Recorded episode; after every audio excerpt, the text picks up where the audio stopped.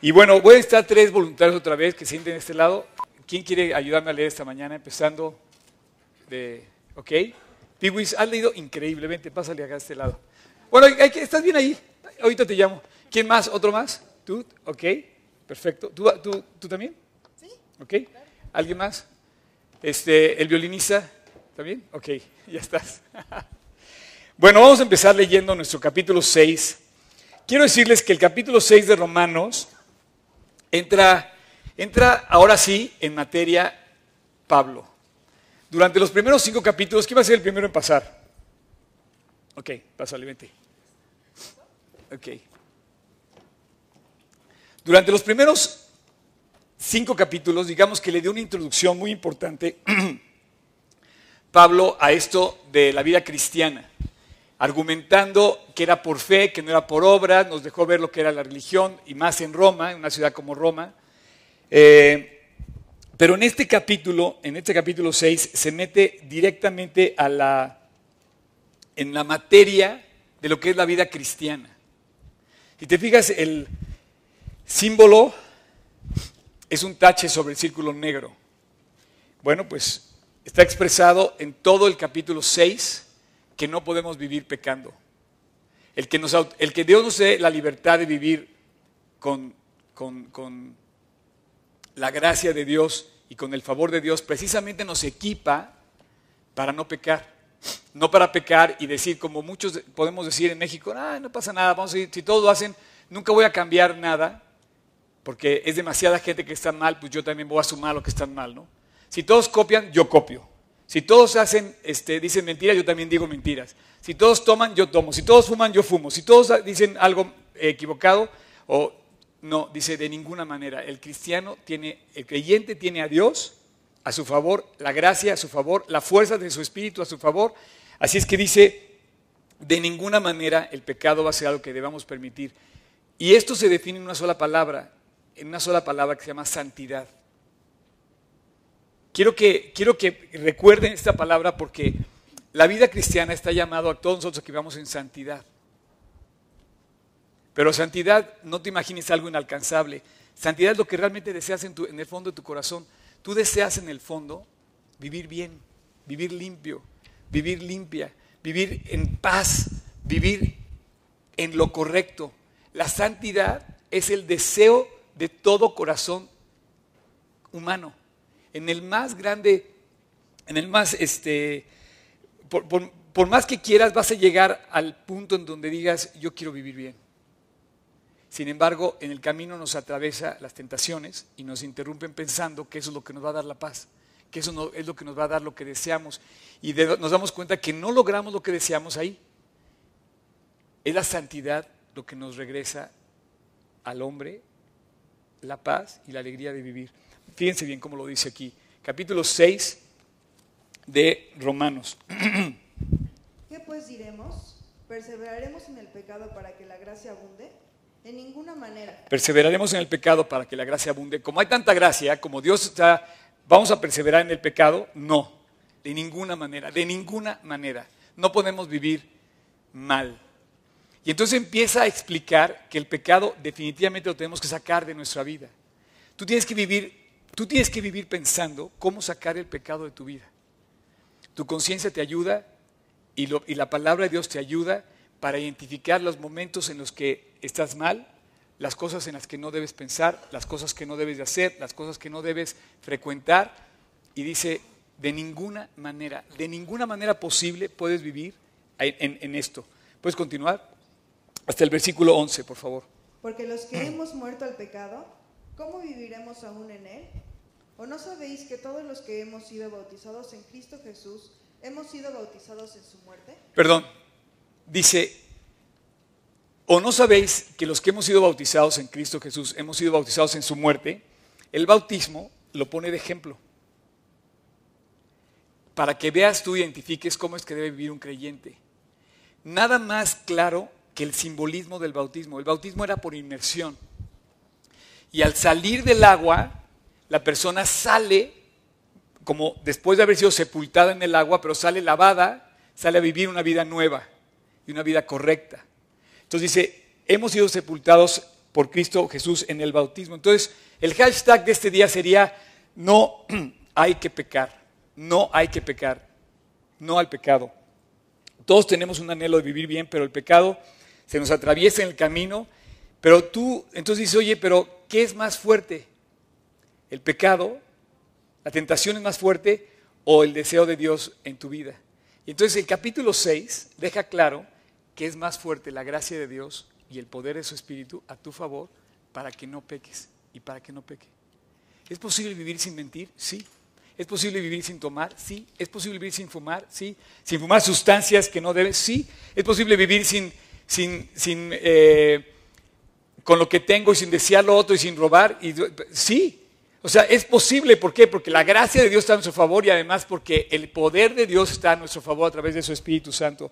Así es que pone esta necesidad de santificación en alto y lo, y lo pone en claro. Esto es obvio porque es la conducta consecuente, la conducta lógica que debe tener un creyente. Tú esperas de un creyente que se porte bien. ¿Por qué? Pues porque es el contexto en el que va a vivir. Entonces, el día de hoy, jóvenes ilustres, más jóvenes que ilustres, todavía no somos tan ilustres con para autógrafos, pero no, la verdad es que necesitamos, necesitamos vivir en santidad. Yo te quiero pedir que hagas un autoexamen durante toda esta mañana y que de veras, yo, yo en primera persona puedo hacer un autoexamen de mi vida, tú puedes hacer un autoexamen de tu vida. Y te dice, perseveraremos en el pecado para que la grasa abunde. Dice, no, no podemos vivir mal. ¿Es lógico? ¿Es coherente? Sí. Y eh, bueno, continúa pues, versículo 4, en adelante porque somos sepultados juntamente con Él para muerte por el bautismo, a fin de que como Cristo resucitó de los muertos por la gloria del Padre, así también nosotros andemos en vida nueva. Porque si fuimos plantados juntamente con Él en la semejanza de su muerte, así también lo seremos en la de su resurrección. Sabiendo esto, que nuestro viejo hombre fue crucificado juntamente con Él, para que el cuerpo del pecado sea destruido a fin de que no sirvamos más al pecado. Dice, para que el cuerpo del pecado sea destruido, ha quedado abolido el poder del pecado. El cuerpo del pecado ya no tiene la fuerza. Cuando entra Cristo a tu corazón y tiene su gracia y su poder desde su Espíritu Santo en ti, tú le puedes pedir a Dios que te saque adelante de cualquier circunstancia y Él lo puede hacer porque dice que el cuerpo del pecado ya fue destruido.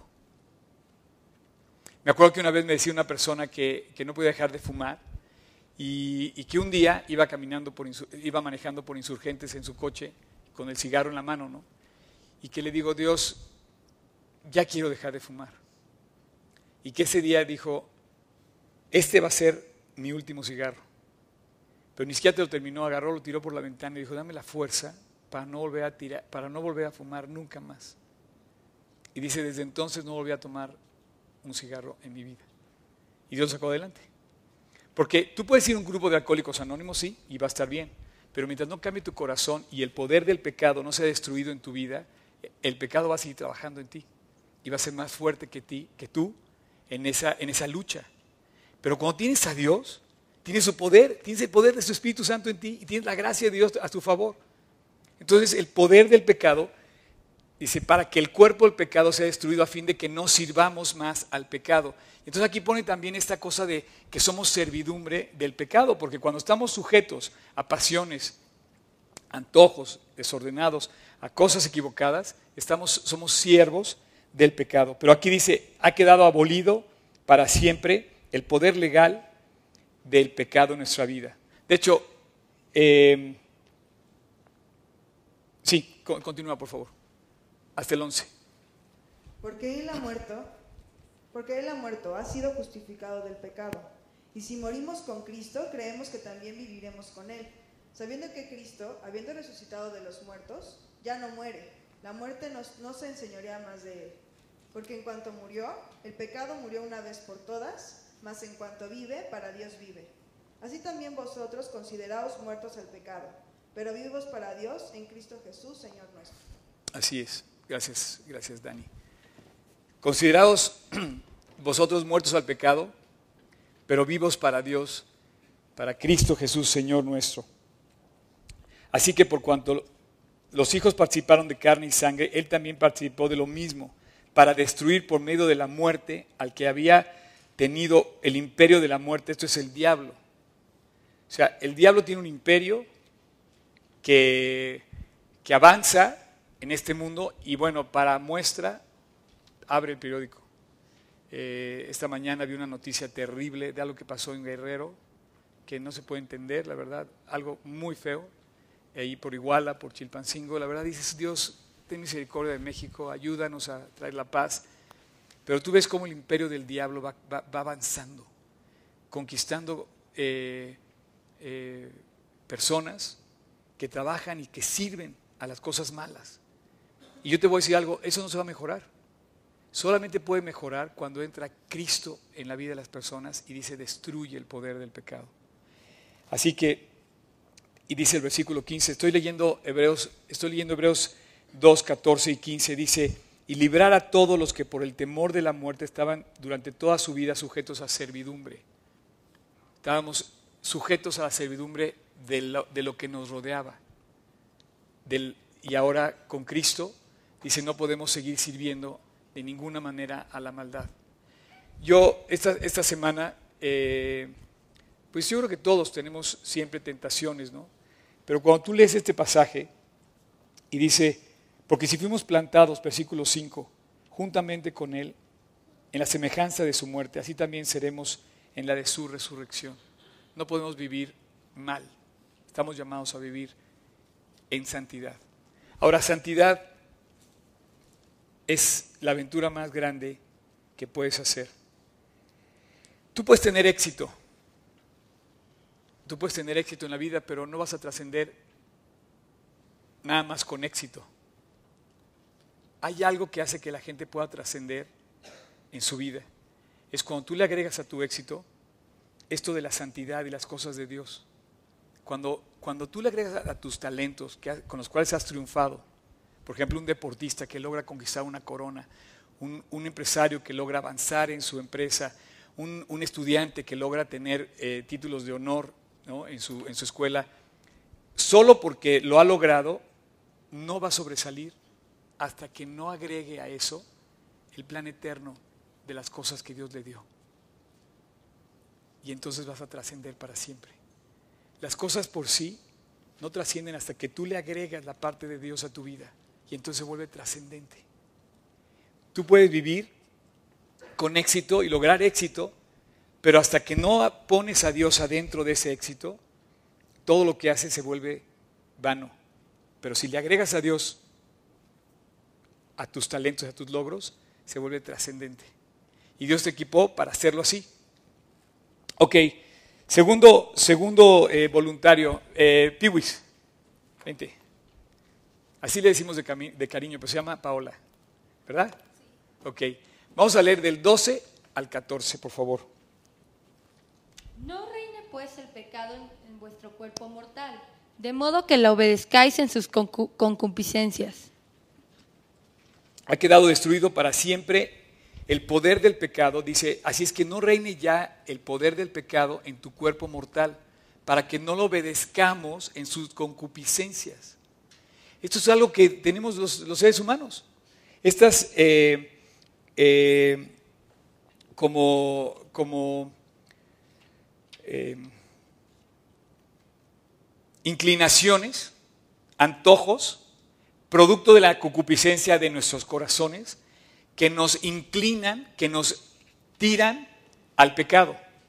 Y dice, no reine pues el pecado de tal manera que lo obedezcáis en sus concupiscencias. ¿Por qué? Porque ya no tiene fuerza, ya no lo puedes obedecer.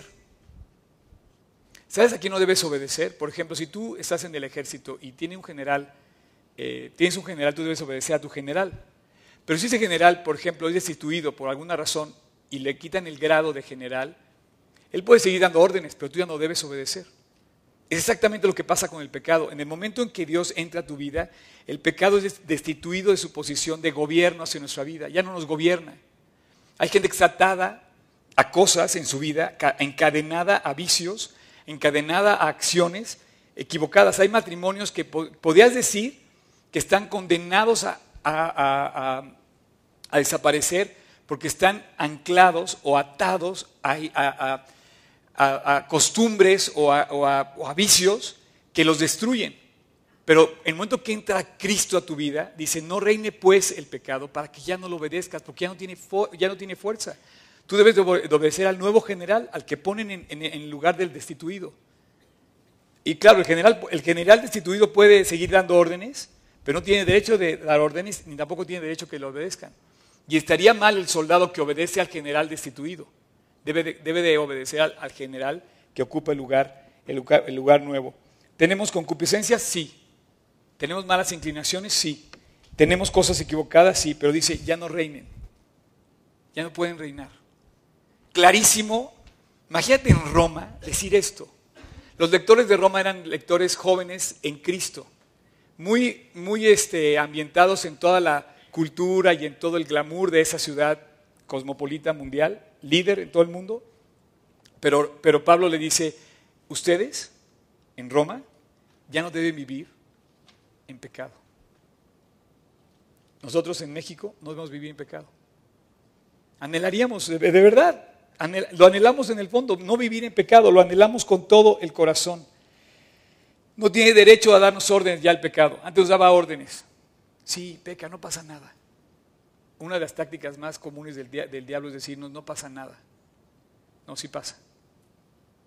Ahorita vamos a ver, al final vamos a ver cómo el diablo te paga en especie. Ni siquiera te da lo que te prometió, te paga en especie y te dice, ah, eh, quédate con eso, no, no hay de otra, esa es tu paga. El pecado te da una paga horrible. Perdón, adelante Paula. Ni tampoco presentéis vuestros miembros al pecado como instrumentos de iniquidad, sino presentaos vosotros mismos a Dios como vivos de entre los muertos, y vuestros miembros a Dios como instrumentos de justicia. Qué bárbaro. O sea, te dice perfectamente, señores, todos tenemos que presentar nuestra vida para bien. No podemos usar nuestros cuerpos para mal, no podemos usar nuestros, nuestros todos nuestros miembros, cualquiera que sea. O sea, nuestros ojos deben ver lo correcto, nuestra boca debe hablar lo correcto, nuestros oídos deben oír lo correcto. No podemos andar en el camino so- eh, soslayando, o sea, aceptando lo que, se, lo que se oye. Por ejemplo, eh, cuando tú vas a un casillero de, de un, eh, vestidor de un club deportivo y empiezas a oír todo lo que se oye en los casilleros, a veces hay un- puros andeses. Y a veces tú consientes en lo que se oye y participas en lo que se oye. Dice, no, de- por- tampoco presentéis vuestros miembros, tus ojos, tus manos, tus oídos, lo que tú dices. No lo presentes como instrumento del mal. Es clarísimo, esto es una invitación increíble, es una invitación clarísima, es una invitación lógica a vivir como debemos vivir. Me encanta, me encanta de verdad, porque si tú analizas este mensaje, Pablo se para con todo el valor de un creyente a decirle a todos en Roma, señores, solamente hay una forma de vivir bien y es así. Él no estaba en un podium, él no estaba, él no era el emperador, él no era el César, pero él estaba sembrando de verdad la única semilla que hace bien a las naciones, no pecar. México necesita vivir en un México, este país necesitamos vivir sin pecar.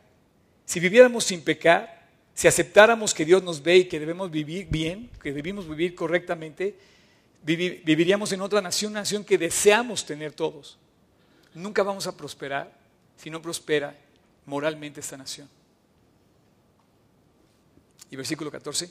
Porque el pecado no se enseñoreará de vosotros, pues no estáis bajo la ley, sin- sino bajo la gracia. Así es. Muchísimas gracias. Adelante, Piwis.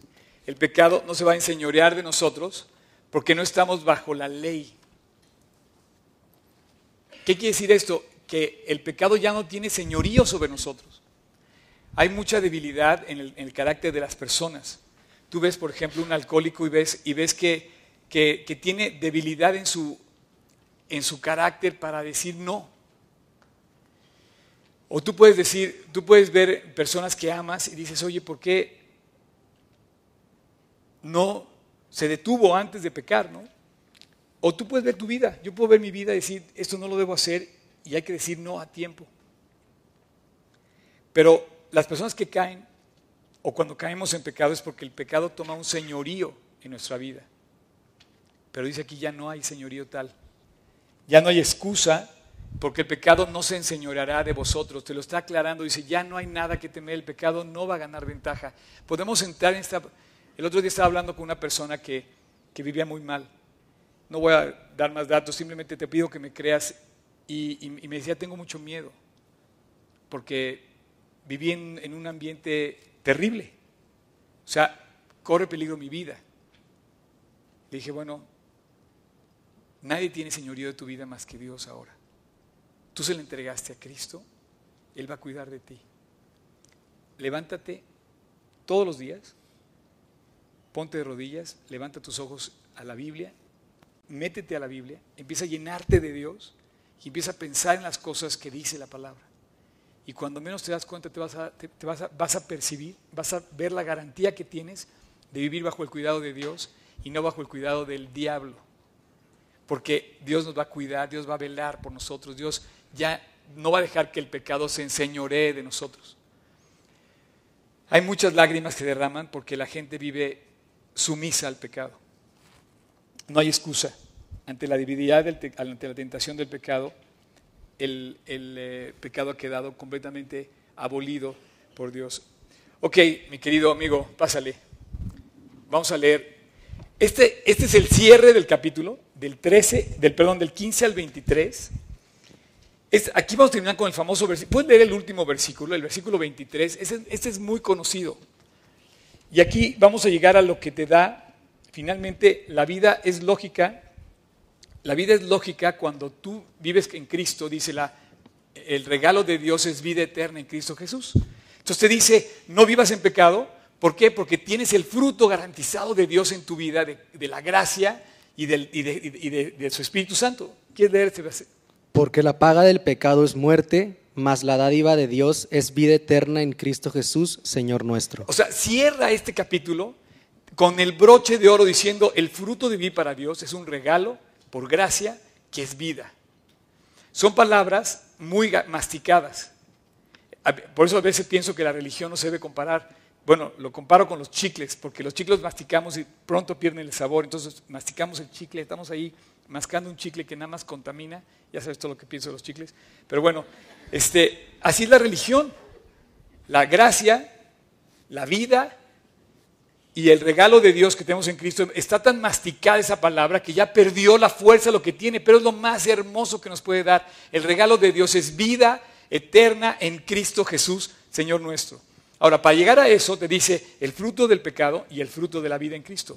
Vamos a empezar del 15. ¿Qué pues? ¿Pecaremos porque no estamos bajo la ley, sino bajo la gracia? Esta pregunta ya la había hecho antes, ya la había hecho en los capítulos anteriores. Ok, vamos a pecar porque ya no estamos bajo la ley, sino estamos bajo la gracia, tenemos permiso de pecar. O sea, podemos hacer lo que queramos, podemos hacer lo que se nos venga en gana. Te dice, En ninguna manera. de ninguna manera. La pregunta es increíble. Si tú lo piensas, dice, oh, ah, yo puedo hacer lo que quiera. No, no puedes hacer lo que quieras. ¿Por qué no? Es mi vida. Tengo derecho a tener cinco minutos. He trabajado mucho, me merezco un descanso. No. Dice, tú no puedes hacer lo que quieras. Yo no puedo hacer lo que quiera. Y da una razón increíble. A ver si descubren la razón que da. Va a aparecer una, una discusión de abogado así complicada que no entiende, así como de leyes.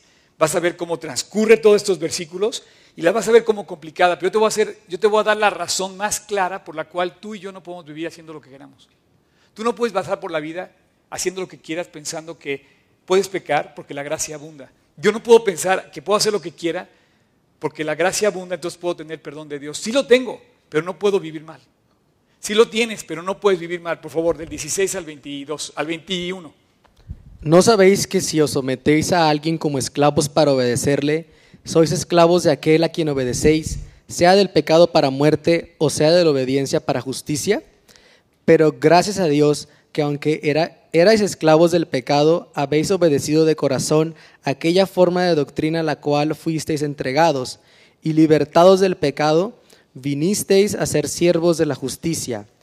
Hablo como humano, por vuestra humana debilidad que así como para iniquidad presentasteis vuestros miembros para servir a la inmundicia y a la iniquidad, así ahora para santificación presentad vuestros miembros para servir a la justicia.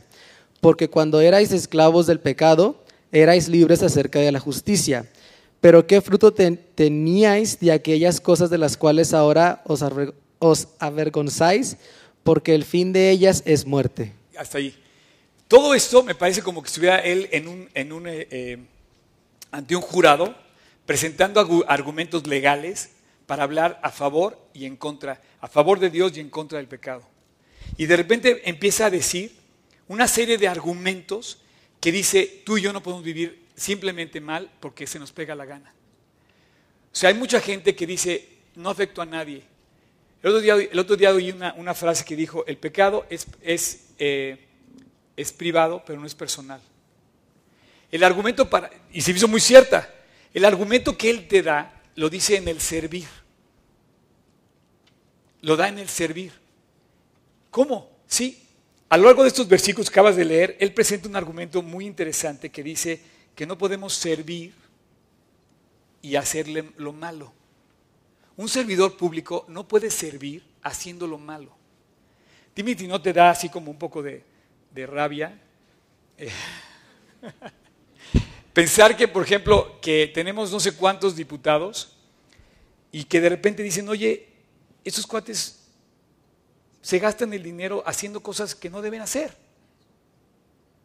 O que de repente ves el, el- el- el, este, cualquier personaje público, cualquiera, no puede servir haciendo algo equivocado. Te da coraje.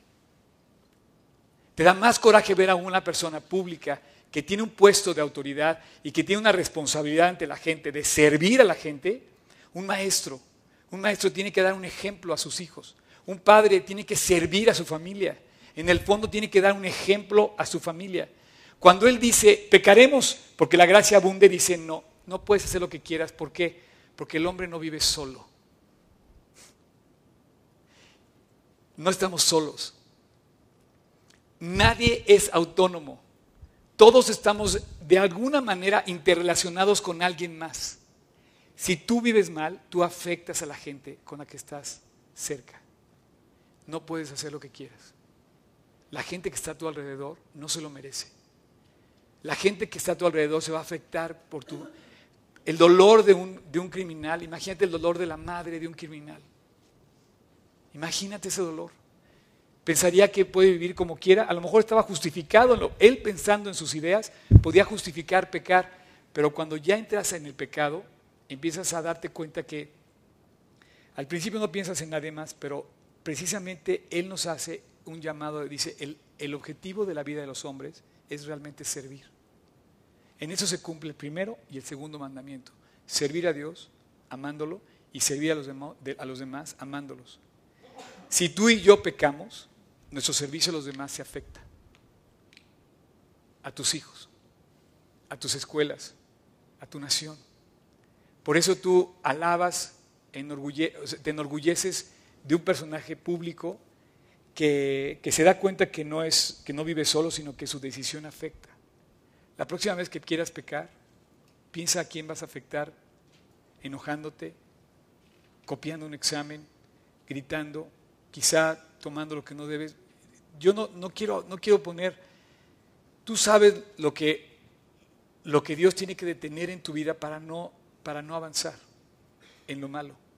Pero este pecado es, tacha lo malo en tu vida. El pecado no puede estar en la vida de un creyente. El pecado no puede, no puede haber lugar, no puede tener lugar en nuestra vida. Si, si, descubrimos esto, eh, estamos descartando el permiso que nos da el libertinaje. Porque el libertinaje pareciera que dices, bueno, pu- puedes vivir como quieras porque la gracia de Dios abunda.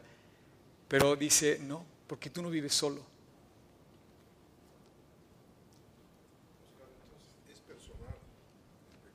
Sí, pero no. Es personal, pero no privado. ¿Lo dije al revés? Ah, perdón. O sea, la idea es que tú puedes pecar en lo secreto de tu corazón. Inclusive puedes pecar de pensamiento. Pero inclusive esas cosas van a reflejar después en tus actos hacia los demás. Gracias. Eh, y bueno, y el, y el y el eh, pasaje ya va a terminar y dice, ¿cómo no te das cuenta? Yo creo que tenía como muchos lectores en Roma, lectores jóvenes en Cristo, y dice, ¿cómo no te das cuenta de lo que produce el pecado? Y dice, ¿qué fruto teníais de aquellas cosas de las cuales hoy te avergonzáis? O sea, hoy te dan vergüenza y en aquel entonces, dime qué fruto obtuviste. Y entonces, ¿ves cómo digo que te lleva a un autoexamen a decir, bueno, piensa lo que hiciste mal, qué fruto te dio? ¿Qué recibiste de eso? Hay personas que pueden recibir eh, claros, claros eh, resultados de, de, haber obrado mal. Y es más, el pecado, como dice en el capítulo 20, en el versículo 23, ¿puedes leer el 23 otra vez? Porque la paga del pecado es muerte. Aquí, hasta ahí. La paga del pecado, o sea, la paga, o sea, es como un sueldo, es como un contrato que te van a dar algo por haber obrado. El pecado requiere obrar, la paga del pecado es haber hecho algo y por tanto mereces una paga. En cambio, Dios no te da una paga, Dios te da un regalo por gracia que no merecemos. O sea, al infierno la gente se va mereciéndolo. Al cielo la gente se va sin merecerlo. ¿Por qué? Porque la paga del pecado merece morir la persona y, pagar eternamente en el infierno. Por eso tenemos que, o sea, recapacitar, porque la paga de lo que hacemos mal realmente es la consecuencia de lo que hacemos mal, es el infierno. Es la separación de Dios, son las lágrimas, es el dolor, la destrucción, el caos, las rupturas, las pérdidas. Pero el cielo lo tenemos por gracia, lo tenemos como regalo. al cielo la gente llega sin merecerlo y sin haber hecho nada a favor de eso, porque lo hizo Cristo. Al infierno la gente llega mereciéndolo y habiendo hecho todo para llegar ahí. Está grueso, ¿no? Entonces dices, ¿qué paga recibías por haber hecho lo que hacías? Pues tú lo sabes, yo lo sé. ¿Qué fruto tenías entonces? Yo creo que hay que hacer un autoexamen. Bueno, y termina, por favor, versículo 21, perdón, 22 y 23. Mas ahora que habéis sido libertados del pecado y hechos siervos de Dios, Tenéis por vuestro fruto la santificación y como fin la vida eterna, porque la paga del pecado es muerte, mas la dádiva de Dios es vida eterna en Cristo Jesús, Señor nuestro. Muchas gracias. Gracias, Jared. ¿Alguien está aquí por primera vez el día de hoy? ¿Alguien nos visita por primera vez? Bienvenida, bienvenida. Gracias por estar aquí. Yo quiero, yo quiero llegar a cerrar este capítulo. De hecho, quiero darles un mensaje importante. La cita de la semana pasada es para hoy. Pero antes de irnos, y sobre todo a las personas que están nuevas, no nada más para ustedes, pero es una, es una manera de hacer un autoexamen en base a lo que acabamos de leer. La Biblia dice que al llegar a este capítulo, al llegar al capítulo 6, y llegamos al final, dice, mas ahora que habéis sido libertados del pecado, tenemos la puerta abierta para salir de una vida equivocada. Porque la puerta la abrió Cristo de par en par en la cruz del Calvario. Dice, ahora que habéis sido libertados del pecado, y hechos siervos de Dios, tenéis por vuestro fruto la santificación y como fin la vida eterna. dos palabras quizá muy fuertes para nuevos creyentes en Roma. Se estaban convirtiendo la gente en Roma. Pablo llegaba a un, a un lugar donde la cultura y la filosofía y todas las ideas más sofisticadas de la humanidad estaban concentradas en esta gran ciudad de Roma. Hoy en día se piensa que Roma es la capital del cristianismo y te dice, el fruto del cristiano es la santidad y la vida eterna. La santidad en tu vida, una vida diferente, es el fruto de haber creído. Y, dice, y la vida eterna, pero no la merecemos, porque la paga del pecado es muerte, pero el regalo de Dios es vida eterna en Cristo Jesús, Señor nuestro. Y entonces, antes de cerrar, te dice que Existe una tremenda diferencia entre la vida de libertinaje, de pecado, y entre la vida gloriosa de la libertad de Dios en la santidad. Hay una tremenda diferencia. Tú ves a un creyente, yo conocí a Emilio Anderud, que fue, digamos, el que empezó con ese trabajo de G316 hace cuarenta y tantos, no exactamente cuántos, 45 años, y era un anciano. Pero yo le vi una sonrisa envidiable, una fortaleza envidiable. Yo lo conocí a los 75 años aproximadamente de edad, su cabello completamente blanco, y yo no le ganaba hacer lagartijas. Hacía 100 lagartijas diarias. Ya te puedes imaginar, era un roble este hombre. Pero lo que más me llamaba la atención, que me dejaba, era su personalidad atractiva. Un hombre atractivo a los 75 años. Y me, admiraba de verlo cómo, sonreía. Pero esa sonrisa te la roba, poco a poco te la va robando el pecado. Y entonces va llegando a amargura. Y dice, ¿qué fruto tenías? Pues de amargura. ¿Qué fruto tenías de Cristo? La alegría y la paz, la santidad. Tú en el fondo deseas ser santo. Vivir bien, vivir en paz, vivir en lo correcto, vivir haciendo lo correcto.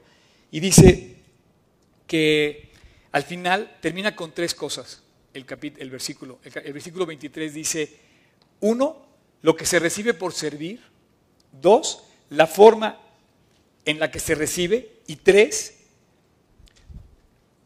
lo que el hombre hace para recibirlo. El versículo 23 te dice, uno, lo recibes, lo que recibes por servir o al pecado o a Dios. Y te dice, servir al pecado te da muerte. Servir a Dios te da vida.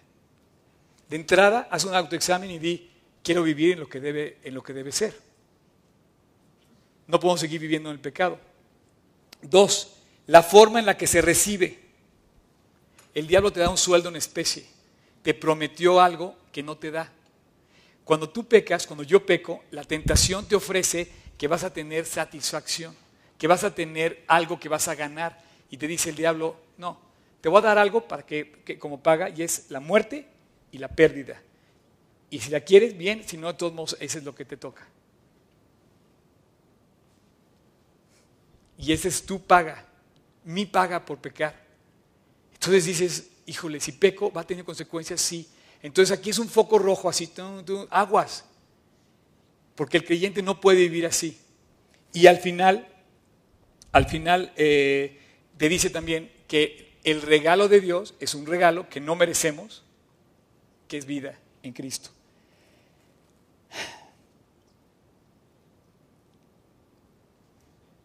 Así es que Él dice, la paga del pecado es muerte, mas la dádiva de Dios es vida eterna en Cristo Jesús.